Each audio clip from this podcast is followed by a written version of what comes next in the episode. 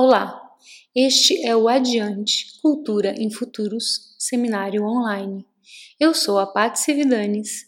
E eu, Rui Filho. Nós somos editores da Antropositivo, uma plataforma sobre cultura, arte e pensamento contemporâneo. A cada dois dias, disponibilizaremos encontros com convidados de diversas áreas do conhecimento para pensarmos juntos a cultura a partir da nova realidade colocada ao mundo. Os episódios também estão em vídeo no Vimeo na nossa página Antropositivo Adiante.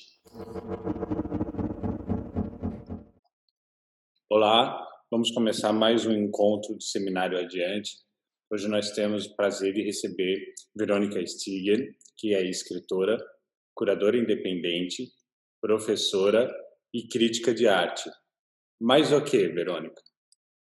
Ah, eu, eu acho que por enquanto é isso. Claro, em época de crise a gente faz tudo o que nos convidam, né? Se nos convidam para fazer alguma coisa, a gente aceita. E assim a gente vai aumentando o currículo, né? Já, já fiz obra de arte, né? Já fui convidada para participar de exposição, adaptação de texto para teatro, etc, etc, etc. A gente faz de tudo um pouco. Tá, tudo está valendo. Bom, Bom dia, obrigado por receber a gente, obrigado por aceitar o convite. A ideia é que a gente tenha uma conversa em forma de um devaneio, sem muita preocupação da gente trazer uma resposta a tudo, mas pelo menos que a gente possa fazer um exercício de pensar sobre as coisas, que eu acho que é fundamental nesse momento. Então, para a gente dar o primeiro gatilho, queria já te fazer uma pergunta. Você lida com dois aspectos no seu ambiente de criação, que é a escrita e a imagem. Ambas agora sofreram profundamente uma interferência direta dos acontecimentos políticos do Brasil e também por conta da pandemia. Então, a minha primeira pergunta a você é: como a gente vai lidar com essa construção de um outro imaginário para poder substituir essas imagens que não fazem mais sentido e muito menos para construir esses conceitos na literatura que agora parece que se esvaziaram. Sim, é, essa, essa, essa é uma grande questão, né? É uma grande questão e, e uma questão que me pegou diretamente, né? Por quê? Explico por quê. Porque eu queria, já que já que eu estou encerrada em casa, né? Então a, a ideia era, claro, e muitas das atividades se reduziram, porque nem todas cabem nesse, nesse modelo remoto, né, nesse modelo virtual. Né? Por exemplo, uh, o, os escritores são muito convidados para participar de festivais, né? então os festivais não tem mais. Né? Então, seja, todas essas viagens para conversa, para fala, né? para essas coisas, para esses encontros públicos, isso tudo foi, uh, foi de repente, reduzido, reduzido não, né? simplesmente eliminado. Né? Então, ou seja, a gente precisa voltar para casa, né? Então, voltando para casa, eu pensei, bom, vou pegar aquelas minhas ideias que eu quero para desenvolver alguns livros, né? E, e, agora é o momento. Agora é o momento. Claro que seria um momento se nós estivéssemos num momento ideal, né? Porque, uh, por um lado, eu percebi o seguinte, que a escrita ela pede esse esse isolamento, né? Ou seja, a escrita é uma coisa que se dá da gente com a gente, né? No meu caso específico, de mim, de mim com o meu computador, né? Então é sempre uma relação entre eu e o meu computador, né? Que está aqui, aliás, através do qual eu falo com vocês, né? Só que esse meu computador é, é, é, um notebook, então eu posso levar ele. Então, por um lado, tem esse, esse isolamento, essa necessidade do isolamento, dessa necessidade de estar próxima à, à, à, à escrita, né? E, e para escrever é preciso esse esse isolamento. Só que o que eu me dei conta nessa, nessa pandemia, né, e nesse isolamento radical que eu tenho feito aqui, porque eu não tenho saído mesmo de casa para nada, tudo chega na, na porta, né, uh, eu notei que, que esse meu isolamento é muito relativo, porque eu posso me isolar numa praça, eu posso me isolar num, num transporte, entendeu? Público para escrever, porque não precisa. o, meu, o meu computador é um computador, é um notebook, então eu posso levar para onde eu quiser. Né? Então, o, o, Eduardo, que é meu marido, ele dá aula na Unicamp e eu gosto, gosto de acompanhar ele. Né? Então, toda vez que ele vai para a Unicamp, e se eu posso, eu gosto de ir junto para poder justamente sentar lá no meio das árvores. Né? Campus é uma delícia, né? Senta no meio das árvores, liga o computador e começa a trabalhar ali, né? Então, ou seja, uh, o meu trabalho se dava muito nesse nessa relação né, com, o, com o mundo. Né? Então, ou seja, apesar de, de precisar desse isolamento, esse isolamento era móvel, isso que eu notei. Né? Então, ou seja, eu poderia me isolar nessa no, no jardim lá da, né, do, do, que eles chamam lá no Unicamp de Arcádia, né, ali dentro do, do IEL. Né? Então, ou seja, me isolar lá na Arcádia, é lindo o nome. Né? Então, eu sinto um, um pouco falta, por um lado, eu sinto um pouco falta disso, né? Então, ou seja, uh, uh, voltando ao que eu estava falando no início, né? A ideia inicial de que era muito boa em princípio de, pô, agora é o momento para eu desenvolver, né? Esses vários livros que eu quero desenvolver, porque a gente tem ideia para várias coisas e acabava sem tempo para desenvolver isso, porque eu estava sempre na rua por alguma questão ou outra, né? Por, por questões de trabalho, inclusive, né? Aí eu pensei, vou desenvolver isso. E aí eu me dei conta nesse nesse meio de caminho que eu sentia falta dessa relação com o mundo, dessa relação com a realidade, né? Ou seja, desse estar no mundo, né? Desse isolamento que não é necessariamente na minha casa, né? Então, por um lado, eu senti falta disso e, e fiquei pensando, e isso angustia um pouco, claro. E aí, então, na hora de a ideia genial de vou aproveitar esse tempo para agora agora agora eu desovo todos esses livros não é bem assim né porque a gente tem que lidar com a angústia eu imagino que todo mundo quando eu estou falando da angústia todo mundo sabe o que, é que eu estou falando né essa angústia que é primeira angústia de estar isolado e não isolado porque a gente quer, né? E quem pode ficar isolado deve ficar isolado mesmo, até para proteger aqueles que precisam sair, né? Uh, e, e, aí, ou seja, né, não é isolado porque a gente quer, mas é isolado porque nós temos uma pandemia, né? Então a gente tem um vírus que é altamente contagioso, né? E que está tomando tudo por aí, né? E, e, um vírus que atacou tudo, ataca não só a saúde, mas ataca a economia também, né? Ataca os nossos trabalhos, ataca ataca o, até a ideia de futuro, de o que, que vai vir a partir daí, né? O que, que vem depois disso, né? Então, ou seja, é uma coisa muito angustiante. Isso é muito angustiante por, por, por um lado, e o mais angustiante para mim de tudo é a espera, né? Ou seja, é, é não saber, não ter a certeza de quando é que isso passa, né? Claro que eu vivo com um pessimista que sempre pergunta se é que vai passar. Né? Mas eu não chego a ser tão pessimista assim. Eu acho que um dia passa, mas eh, vive essa angústia. Né? Então, por que eu estou dizendo tudo isso? Então, algum, um dos livros que eu queria desenvolver, e aí eu vou responder a sua pergunta, eu dou voltas, mas parece que eu não vou responder, mas eu vou tentar responder. Um dos livros que eu queria uh, escrever, que é um que eu venho pre preparando há um tempão, se chama O Satanista, né? um livro de ficção. E é um livro que ele tem uma chave, uh, a ideia dele é, é uma, ele, é, ele, ele deveria ser escrito, eu tenho muita anotação, mas não consegui desenvolver ainda, deveria ser escrito numa chave farsesca, né? Então, ou seja, de, de, de, pura alegria, né? Então, seria um livro de pura alegria e de, de pura demência mesmo, né? E aí eu assim, pô, é a hora de eu escrever esse livro. E aí eu notei que, primeiro, eu não consigo escrever por função dessa angústia. Segundo, não que ele seja um livro realista, aliás, nenhum dos meus livros são realistas, né? Mas eu esbarrei nessa questão que, que você me colocou no início, né? Que é qual é o cenário antes da, da pandemia? Para mim era muito claro qual é o cenário em que ia se desenvolver o satanista, né? Mas agora quando eu decidi escrevê-lo, eu pensei qual, qual que vai ser esse cenário de fundo? É o, é o mundo, porque agora o mundo se dividiu, né? Entre antes e depois da pandemia, né? Tá certo que em 1918 teve a gripe espanhola e não necessariamente todos os livros que vieram depois tocaram nesse assunto.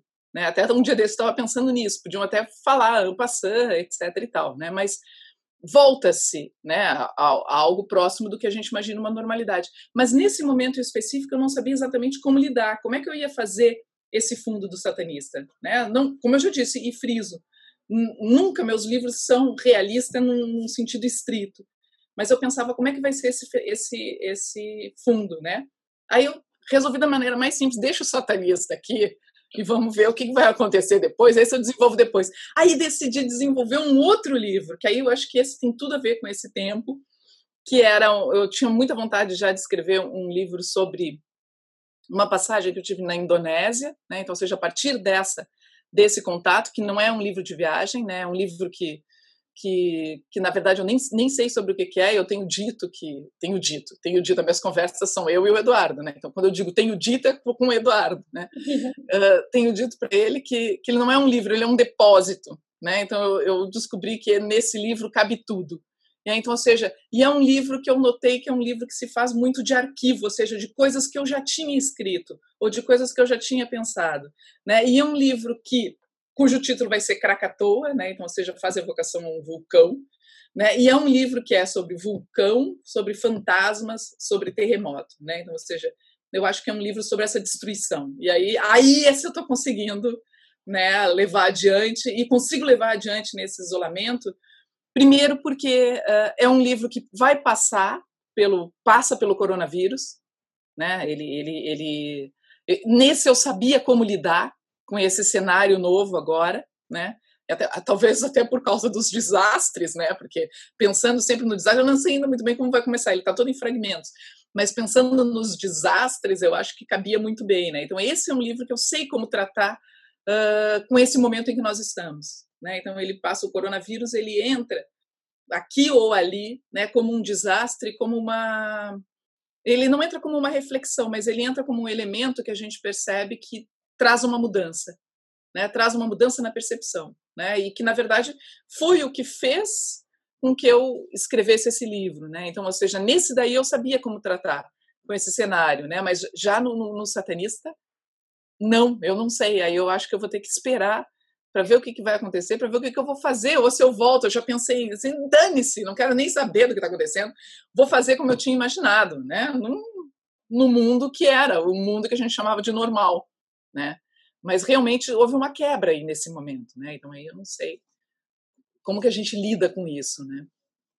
Eu vi que você tinha feito um mapa astral do vulcão Agora estou entendendo tudo. Claro, claro. Não, porque eu estou nessa, né? E aí eu faço essas coisas malucas, porque me diverte. Alguma coisa tem que me divertir Sim. nesse tempo, né? Então aí eu arranjei isso. Claro, é um vulcão da Islândia. Né? Eu me tomei de amores por vulcões, né? Isso tudo começa porque quando eu fui para a Indonésia para participar de uns festivais uh, literários, isso foi em 2017, um dos festivais estava com risco de não acontecer porque o Monte Agung estava ameaçado de entrar em erupção. Né? E a gente tinha que levar uma série de coisas, inclusive máscara. Né? Hoje eu pegando todo aquele material, eles diziam levem a N95. Hoje eu sei o que é a máscara N95. Na época eu não tinha ideia, entendeu? Mas hoje eu sei que é a melhor delas, né? A máscara que mais nos protege, etc. E, tal, né? e a partir de então eu fiquei com essa de pô, o vulcão vai entrar em erupção. Ele não entrou, entrou depois o vulcão vai entrar em erupção, etc. Né? E começou uma certa fascinação por vulcões. Né? Uma coisa que você falou me chamou a atenção, que foi essa esse isolamento móvel. Gosto muito dessa ideia. Também escrevo assim. Também vou para o meio das pessoas para ficar em silêncio, o que é muito interessante. Mas te ouvindo e, e pensando na minha própria experiência escrevendo também, é, a gente vive um paradoxo muito rico ao mesmo tempo, que é a ausência do real, apesar da mais ampla exposição da realidade. De alguma forma, o real não era aquilo que a gente imaginava que era, e ao ser exposto violentamente da forma como tem sido, a, a nossa compreensão do real parece que desmistifica o que a gente vivia como realidade. Exato. Ver sobre isso agora é uma aventura. Sim, sim, é uma aventura total, é uma aventura total.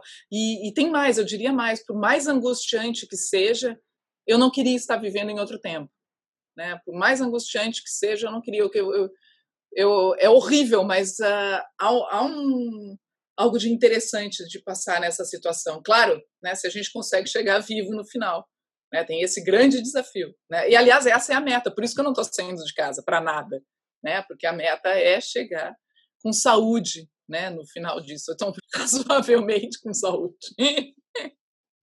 no final dessa, dessa meta. Né? Tem, eu acho que se soma isso, a, a, inquietação te ouvindo, que é a gente não ter mais acesso aos começos.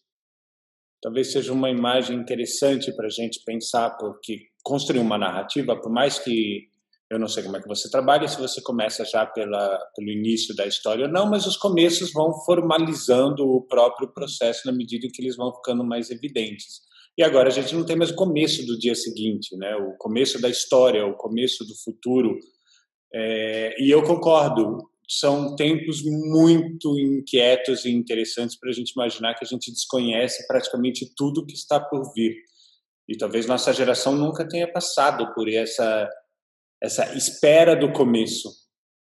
Sim, sim. Não, total. É. A gente não sabe o que, que. Eu acho que o pior de tudo, como eu já disse, o pior de tudo é a espera, né? Porque a gente fica aqui, na verdade, a gente está aqui esperando, né? Mesmo com flexibilização, etc. e tal, nós estamos esperando, nós estamos esperando o quê?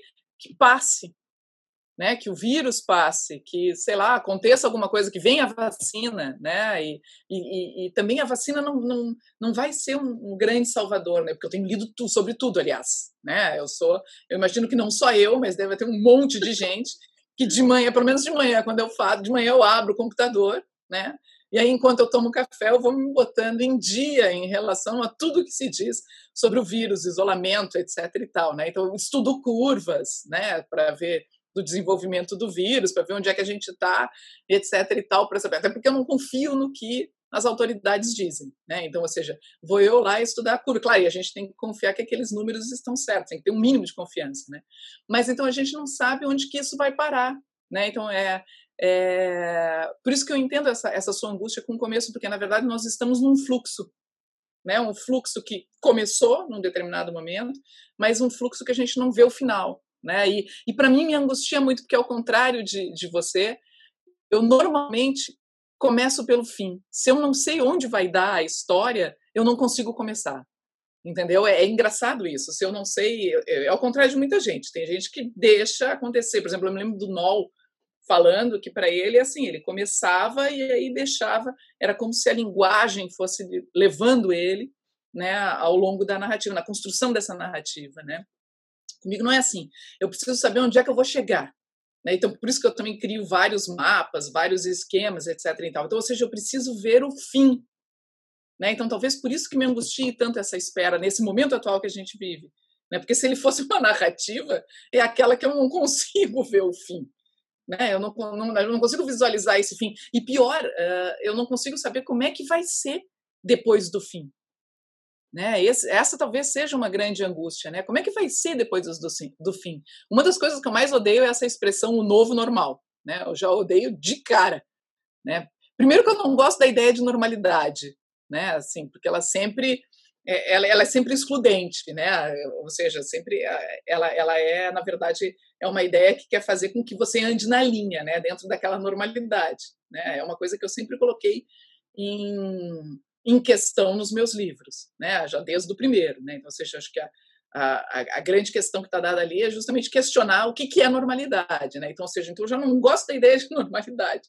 E aí vim com essa ideia de um novo normal é algo que me irrita também, né? E, e, e eu, mas eu entendo o que, que está dado aí, né? Que é pensar como é que vai ser esse mundo depois do fim, né? depois do fim da pandemia, se é que há um fim, né? Porque eu, como eu já disse, eu tenho me atualizado todos os dias né? E, e o que alguns epidemiologistas dizem é que esse vírus não vai embora, né? Então ele veio aí para ficar, como H1N1, né? E nós vamos ter que aprender a, a, conviver com ele, né? Não vai ser uma convivência muito fácil pelo jeito, né? E, e a gente não sabe como é que vai lidar com isso, né? Eu acho que essa angústia, na verdade, a maior angústia talvez seja de visualizar um fim e como é que vai ser esse novo começo, né? E acho que é por isso que eu não consigo fazer aquele outro livro. Né? Mas esse que é um depósito, que não é um livro, como eu disse, ele é um depósito, né? Esse eu consigo até organizar, porque ele é um depósito, né? Como se ele fosse uma caixa e lá eu fosse guardando todas as coisas que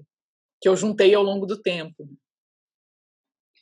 Mas eu já me desviei. Eu, eu nasci no mesmo dia que o Brizola, né? Então eu sou tipo Brizola respondendo pergunta.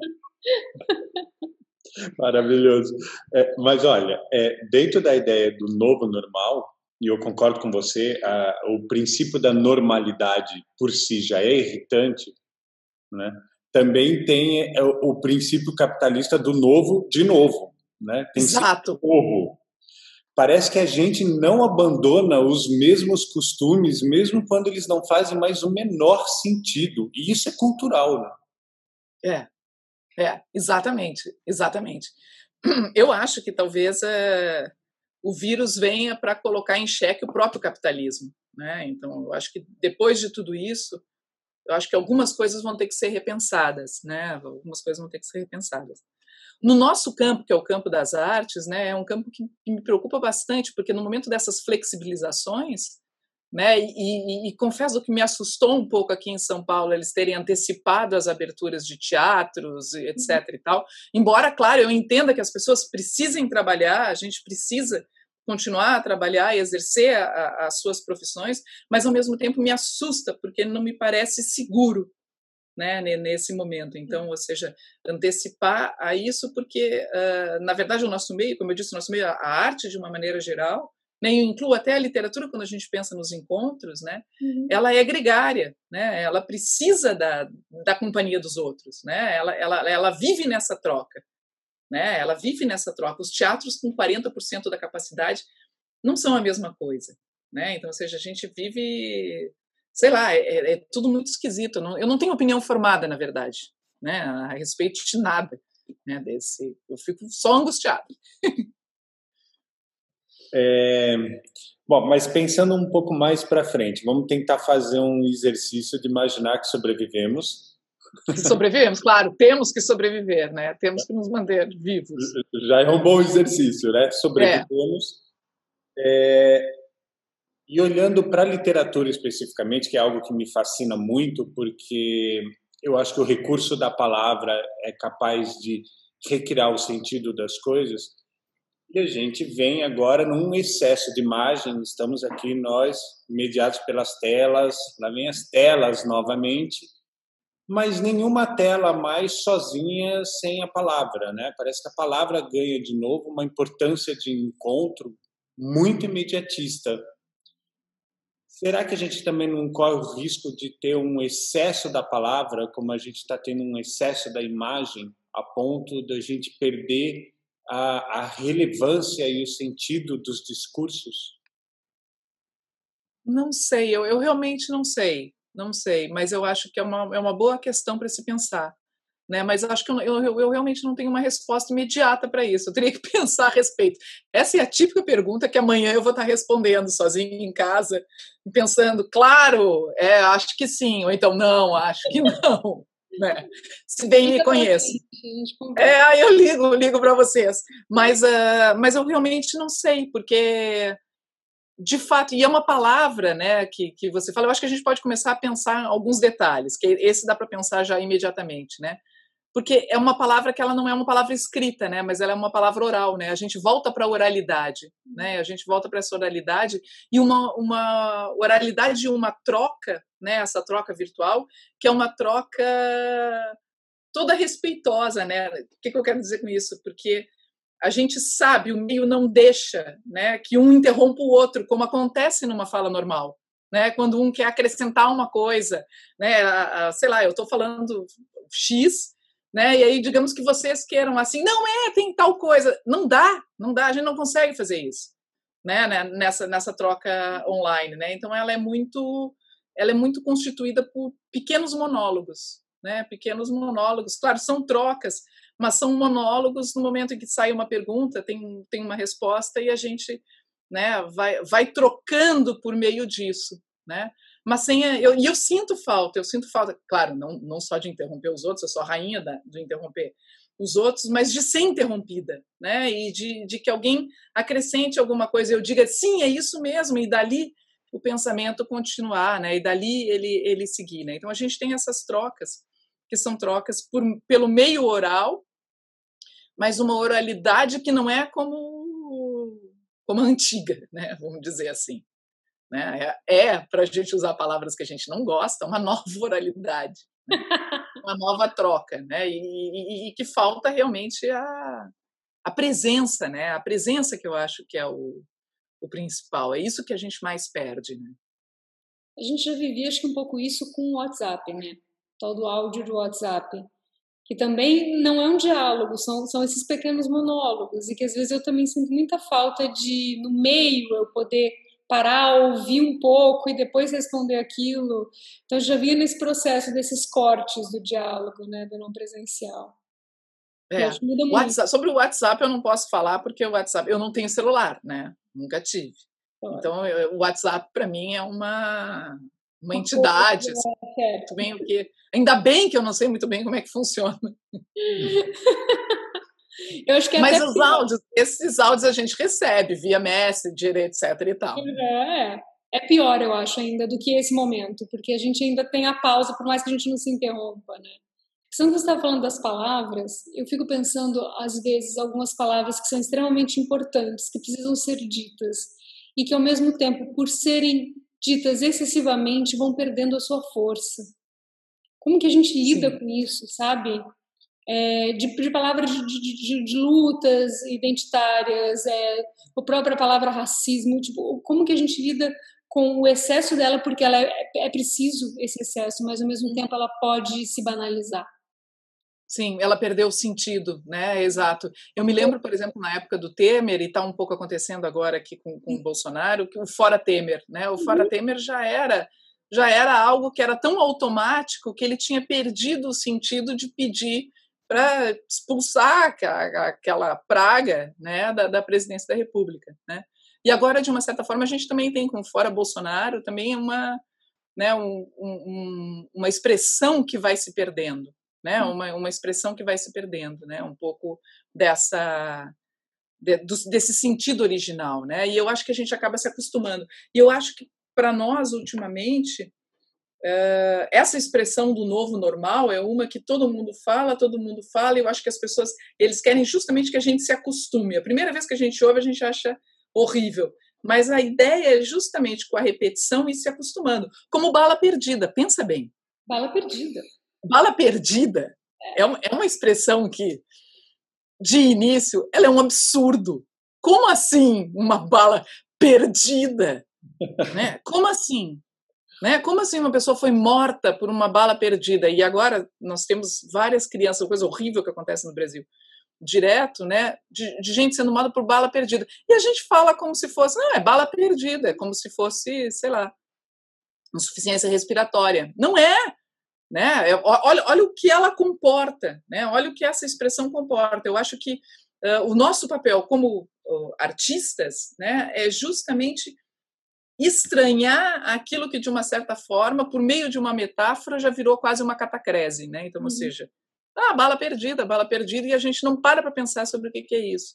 Eu me lembro da época do sequestro relâmpago também. Não, para aí, é um absurdo isso, pegarem a pessoa, levarem para o banco, etc e tal, né? Então, ou seja, eu acho que a gente, o nosso papel, eu acho que o nosso maior papel é, é nunca deixar essas expressões se consagrarem, nesse sentido de, de, de elas se tornarem uh, se tornarem sem o efeito, como se a gente perdesse o, o, o sentido original delas, né? o, o horror original que está por trás, né? Ou justamente a reivindicação, no caso do fora Temer, fora Bolsonaro, né? Porque a gente nunca perca de vista que ela é uma reivindicação nesse caso, ou no caso, nos outros dois casos que eu citei de bala perdida, de sequestro relâmpago, que elas trazem um horror por trás, né? Um horror que não parou, né? Essa, eu me lembro que essa expressão bala perdida eu já ouvia há muito tempo atrás, décadas atrás, né? E é uma, uma, uma expressão que entrou no nosso no nosso cotidiano, né? E que se a gente não estranha ela, se estranhar no sentido de vamos prestar atenção o que está dizendo isso,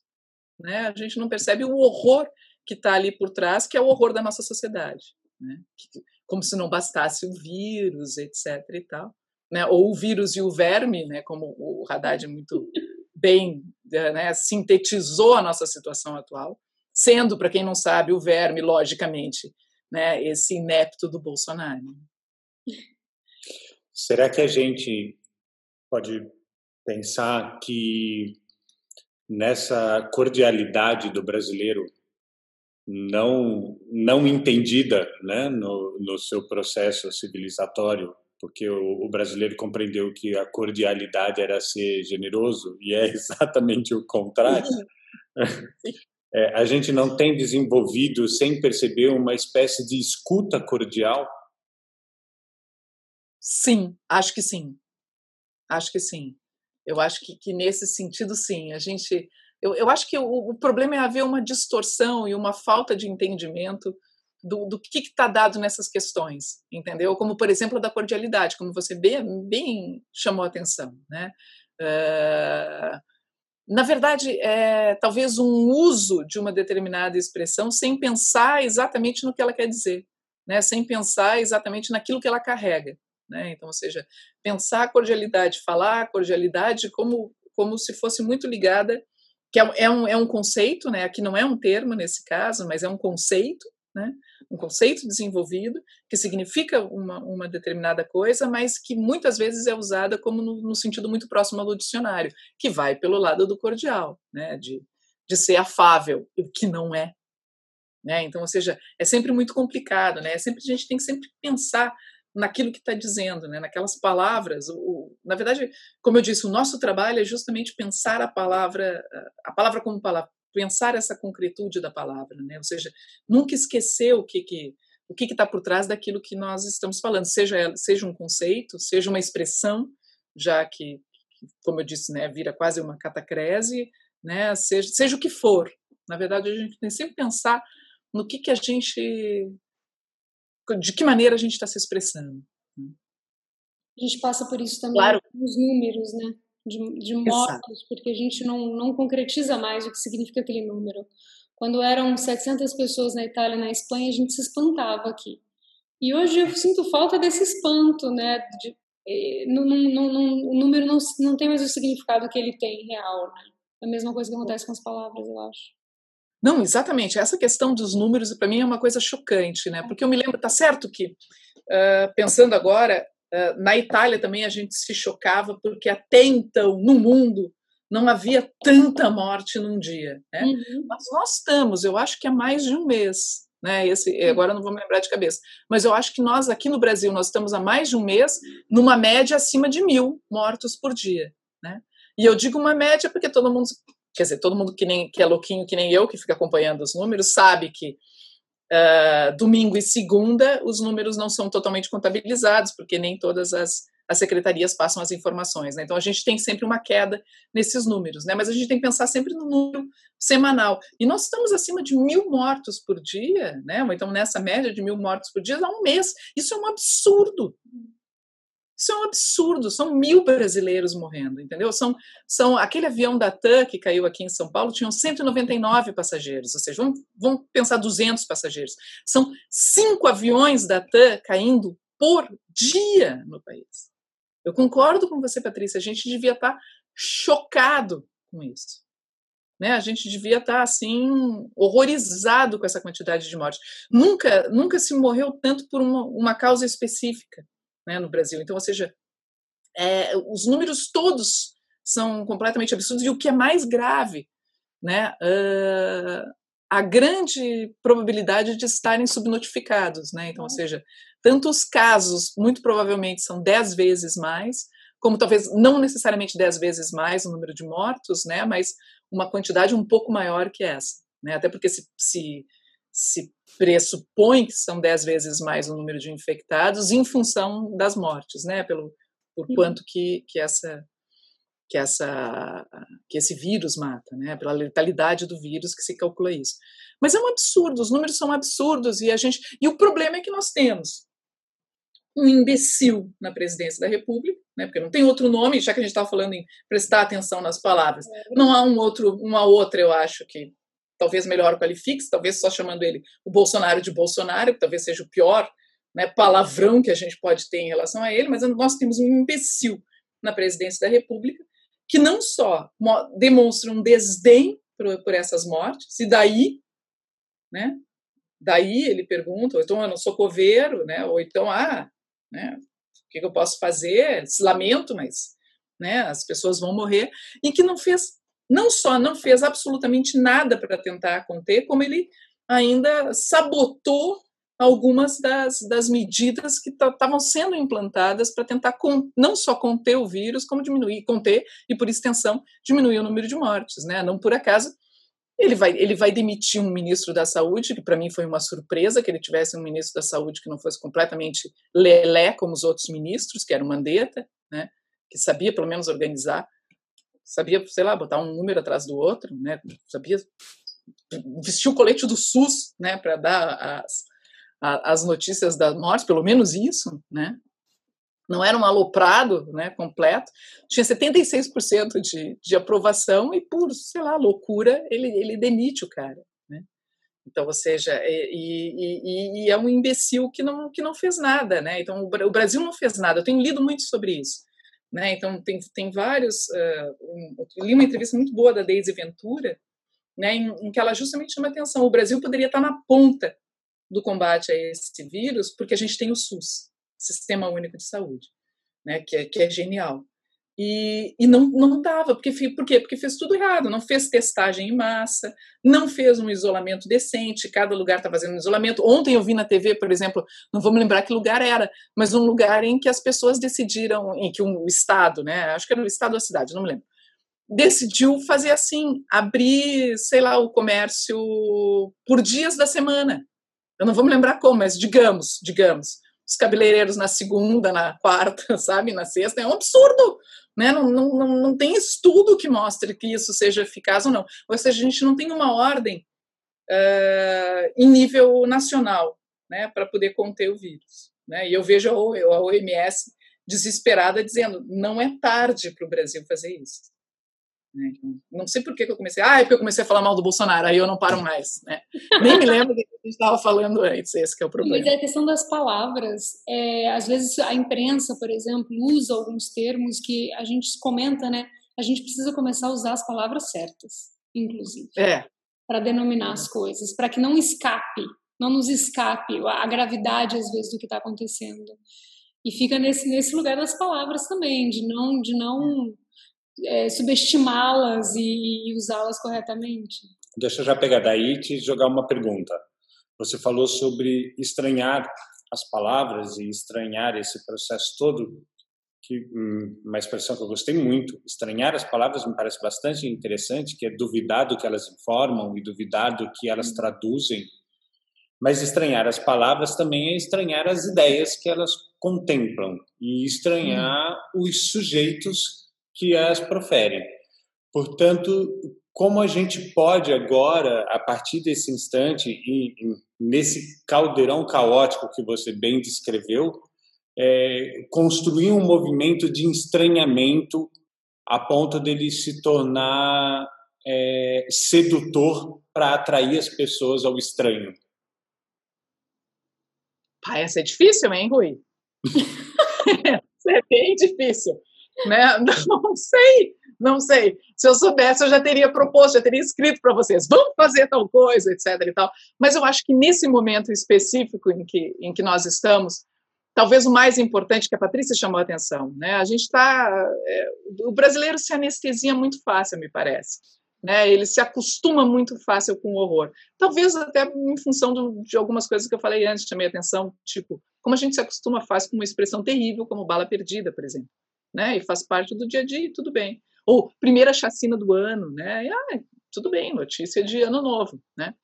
Uh, a gente se acostumou com esse horror, a gente vive no horror e se acostumou com o horror, né? Eu acho que talvez nesse momento em específico em que a gente vive, eu acho que o, o estranhar, na verdade, é, é tentar tirar dessa, dessa apatia, né? É, é o, não seria tanto Quer dizer, então seria no sentido de que nós deveríamos prestar atenção nos números. Eu acho que a Patrícia está muito certa. Eu acho que a gente tinha que focar nos números, né? E, e, e, transformar. E eu vejo, por exemplo, há certos esforços, como por exemplo aquele site Inumeráveis, né? De transformar aqueles números em pessoas, porque eles são pessoas. Uhum. Né? E, como, e como muitas vezes eu vi chamando a atenção, aí também vi chamando a atenção, que é Cada número, a gente está em que? Quase 65 mil mortos, né? Uhum. Cada número desses leva no mínimo 10 pessoas em luto, no mínimo. Uhum. Né? Pai, mãe, irmão, amigo, etc. e tal. Né? Então, ou seja, aí a gente aumenta a quantidade né, de, de pessoas em luto. Eu acho que a gente precisava, no, no momento, era fazer esse luto. Né? Eu acho que talvez o momento de agora, né, de, de de não sei se seria tanto um estranhamento, mas eu acho que é, na verdade é o, o, prestar atenção no número como número e no que ele representa, né? Então, ou seja, prestar atenção nisso que ele representa, né? São 65 mil mortos em questão de que desde março até agora, em três meses, três meses e meio, é um absurdo, Né? É uma coisa completamente absurda. Né? Eu acho que a gente tinha que, que, que na verdade, o, o estranhamento aqui ele vem para prestar atenção no que, que isso quer dizer.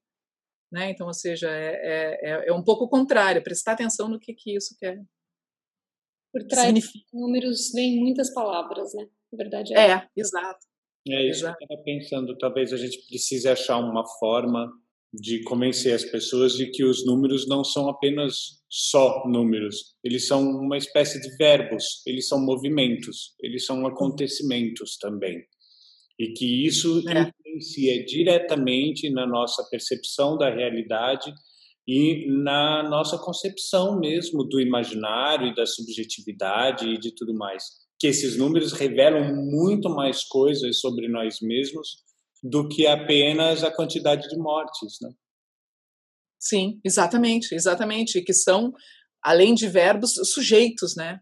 São são, são sujeitos, é, são, são que a gente diz, ah, são vidas, né? São, não, são pessoas, né? São, são 65 uhum. mil pessoas que perderam a vida, né? Perderam a vida e, e muitas delas poderiam ter sido evitadas, né? Isso que é o mais grave, né? Eu acho que é isso que que a gente tinha que pensar sempre, né? Isso que é o mais grave por pura inaptidão, né? E, e, talvez por pura vontade mesmo de morte, né? O João Moreira Salles publicou no, na Piauí desse, desse mesmo um, um texto maravilhoso sobre sobre o modo operandes, né, do Bolsonaro e do bolsonarismo, né, em que ele uhum. coloca a morte como como, como o parâmetro dele, né? E não uma morte qualquer, mas a morte violenta, né? Então, gozo nessa morte violenta, né? Então, ou seja, eu acho, eu acho que ele acertou muito naquele texto, e é, e é por aí o que acontece. Né? Então, para ele, lembra que na campanha ele prometeu matar 30 mil pessoas, né? ele já dobrou a meta. Já dobrou a meta, que maravilha. É, pois é. É um momento, acho que, de ressignificação e, e, e também de, nesse, no sentido de trazer significados de volta, né? Exato, então, exato. E, e, e, voltar algumas coisas, tipo, olha, vamos entender direito o que é isso aqui. Né? Eu não sei como você, mas nessa pandemia aconteceu uma coisa estranha comigo, que foi voltar a escrever a caneta. eu também. Precisa ver, deixa eu pegar aqui. Ai, vou ter que me levantar para pegar.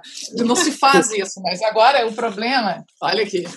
Lembra que eu falei do Krakatoa, né? Sim. Todos eu escrevo no computador, ó, e depois tudo anotado em papéis de, de rascunho. Olha só, saquinho separando Olha. as coisas papel de rascunho. muito, muito. É engraçado, é como se mesmo escrevendo pelo menos uma primeira versão no computador, e, e fora os blocos, o bloco eu não sei onde eu botei, acho que está lá também, né? E fora nos blocos, trabalhando nos blocos, né, que eu levo para. Eu volto e meio viro para o Eduardo e digo assim: vou dar uma volta. Vou dar uma volta significa ir até a sacada, né? Então eu vou lá para a sacada, me sento lá, então eu levo o meu bloco né? E aí lá eu fico escrevendo, né? a gente tem que manter uma, uma certa ficção, senão a gente enlouquece, né? Então eu vou dar uma volta, aí eu vou até a sacada, etc. Né? Mas então é curioso que mesmo então tem esse, essa, essa, essa dupla, né? Então eu começo pelas anotações no bloco, vou para o computador, passo limpo no computador, mas na hora de tentar montar o livro é como se eu precisasse reescrever tudo aquilo à mão. É, é engraçado, né? Tá parecendo coisa de, de gente louca, mas não sei por que tá me fazendo bem. E se está fazendo bem, né? Para que que a gente vai mexer, né? É mais barato que psicanálise. É, eu fiquei bastante curioso quando comecei a perceber o tanto que eu tinha voltado a escrever e o tanto que minha letra tinha mudado nesse tempo em Sim. que eu escrevia toda hora. Que eu tinha uma letra super bonita, agora é um garrancho de farmácia. Assim, é um horror minha letra. Mas porque eu fico imaginando se também não era uma tentativa muito inconsciente da minha parte de retornar algo que é só meu, que é minha letra, Sim. que é minha expressão na, na mão. Né? Sim, sim, acho que talvez seja isso. Eu não entendi ainda por que, que eu estou fazendo isso. Mas uh, é engraçado como. Na verdade, a minha desculpa é, como ele é feito por fragmentos, né? É para depois recortar e juntar os fragmentos, ver como é que eu vou organizar como livro. Mas, na verdade, é, não sei, eu, eu, eu preciso, não sei mesmo por que eu estou fazendo isso, mas eu preciso dessa dessa troca, sabe? De sair do computador e voltar para a escrita manual. E a minha letra sempre foi um desastre. Né? Acho que por isso que eu também não abro mão do computador, porque senão eu não vou entender o que está escrito. Né? Se passar muito tempo, eu não sei o que está escrito aqui. Né? Tanto que eu pego uns meus blocos antigos para ver o que, que eu tinha anotado na rua, porque eu sempre andei com bloco na rua, para quando tem uma ideia, anotar alguma coisa. Né? Eu pego uns blocos antigos e eu não consigo entender o que eu anotei. Além de ter anotações fantásticas e completamente absurdas, do tipo: que tal incendiar o estado do Rio Grande do Sul? Que eu não sei onde é que iria, né? Mas aí tem uns garranchos que eu não tenho ideia do que, que significa. Mas eu acho que também tem a coisa do papel, né? Que isso aqui é real e isso aqui não é. é não é. Não é, o papel é. Essa relação. É. Hoje tudo virou virtual, então o papel você se agarra um pouquinho que é um objeto, é a realidade aqui. Exato, exato. Vou pagar a psicanálise para Patrícia, que eu acho que ela já resolveu. É essa questão, é óbvio. É, é óbvio. É, eu tenho uma relação com o livro que é tátil, de fato. Eu tenho muita dificuldade, apesar de fazer uma revista digital, eu tenho muita dificuldade com material digital, porque eu não tenho memória nenhuma, mas eu lembro é, aonde eu li no livro, mais ou menos pelo tanto de página, pelo peso do livro na minha mão, falo, acho que era mais para cá ou mais para lá. E encontro, não, não sei como, mas encontro, eu procuro. E o virtual tem me tirado esse prazer tátil de lidar com o conhecimento e com a informação. E é cansativo, né? Chega um momento, cansa também. Né? E a gente quer a materialidade, mas eu acho que a Patrícia chegou no ponto. É. A questão é a materialidade. Né? Que a folha está aqui. É, a folha existe. Um pouco de concretude, né? É. é. Querida, bom, chegamos ao fim. É, Para variar, nossas conversas poderiam ir né? A gente poderia... Claro, a gente poderia continuar conversando, falando mal, ainda mais falando mal do Bolsonaro, a gente podia voltar, e aí eu ofenderia ele mais um pouco. É. é a gente coloca essa parte, a gente coloca essa parte do Bolsonaro em câmera lenta para ela se estender. A gente não quer que se estenda o Bolsonaro, a gente quer que reduza, a gente pode acelerar essa parte. é, é exatamente, mas as ofensas podem ficar. Então, para te agradecer, vou dizer que foi muito rica essa conversa, foi angustiante também, mas acho que a gente precisa encarar a angústia como um processo é. do nosso tempo. E acho isso fundamental porque eu vejo que todos os aparatos e todas as estruturas estão tentando tirar da gente o luto e a gente precisa é, construir verdadeiramente esse sentimento de luto, senão a gente não vai sair disso nunca. E, e pensar, vou carregar comigo a ideia de como a gente pode provocar os estranhamentos a fim de que eles abram é, novas estruturas de subjetividade a todos, para que a gente seja capaz de reinventar o pensamento e encontrar as novas palavras. Ó, vou me apropriar disso agora. As novas palavras dentro de uma não normalidade de conceitos. Muito Obrigada a vocês pelo convite, adorei a conversa. Claro que amanhã eu vou estar pensando e respondendo ainda coisas, mas gostei muito de conversar com vocês. Que ótimo, obrigada, querida. Obrigado, querida. Mande um abraço para Eduardo e fiquem bem. Mandarei, vocês também, fiquem bem aí.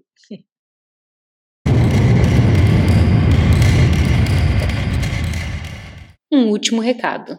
Siga o canal para acompanhar os próximos episódios. E conheça nossos conteúdos em nossas redes sociais, arroba antropositivo e nosso site www.antropositivo.com.br. Obrigada e até já!